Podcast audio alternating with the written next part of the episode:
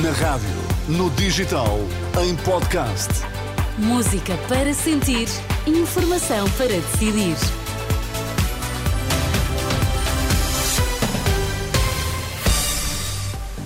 Vai conhecer os títulos em destaque nesta edição das três.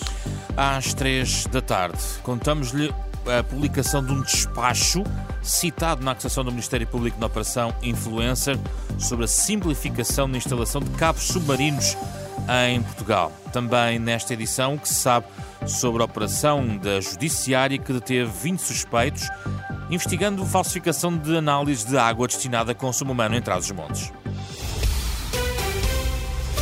Vamos lá então às notícias com o José Pedro Frazão.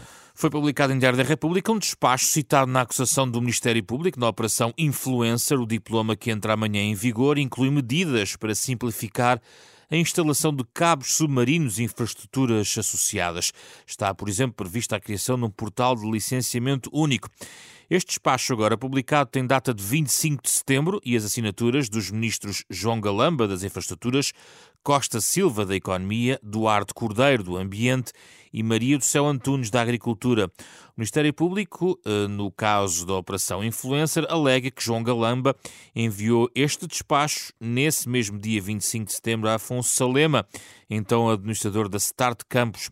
Os procuradores sustentam que a conclusão e assinatura do despacho foi acelerada por influência de Vítor Scária, então chefe de gabinete do Primeiro-Ministro, por forma a favorecer, pelo menos indiretamente, os interesses da Start Campus. O Ministro da Economia avisa que as medidas de apoio energético não podem ser cortadas de um dia para o outro.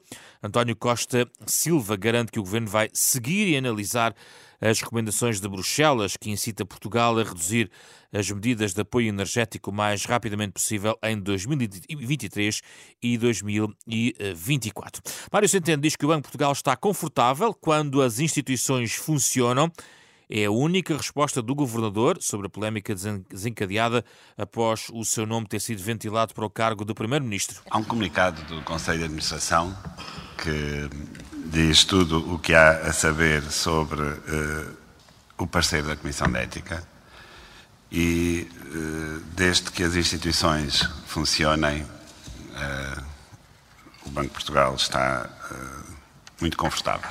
Centeno, durante a conferência de imprensa sobre o relatório de estabilidade financeira, onde o Banco de Portugal identifica a crise política como mais um fator para aumentar os riscos para a estabilidade financeira do país, a par do risco de abrandamento da economia. Centeno espera a inversão em breve do aumento das taxas de juros e, no entanto, lembra que elas, em termos reais, ainda vão subir. A taxa de juro real vai continuar a subir nos próximos meses e uh, isto é o efeito combinado de taxas de juro uh, elevadas, ainda que do ponto de vista da, da decisão das, daquelas que são as diretoras, taxas diretoras do BCE, elas estejam estáveis, com a descida da inflação, a taxa de juro real continua a subir.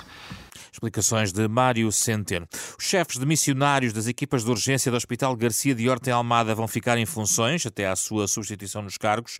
Informação é avançada pela administração do hospital. Os chefes das urgências apresentaram demissão no final de outubro por considerarem que não estão presentemente asseguradas as condições mínimas de segurança na maior parte dos turnos para os utentes que recorram ao serviço, nem para os profissionais que integram esta escala. A Polícia Judiciária diz não ter relatos sobre problemas de saúde na população associados a, a também questões em aberto sobre a qualidade da água fornecida para consumo humano no distrito de Bragança.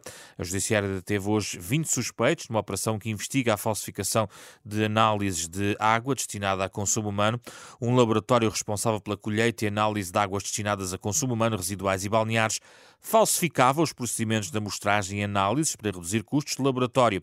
Em comunicado, a Judiciária afirma que estas práticas colocam em causa a fiabilidade dos resultados das análises e, consequentemente, a qualidade da água ingerida nas comunidades.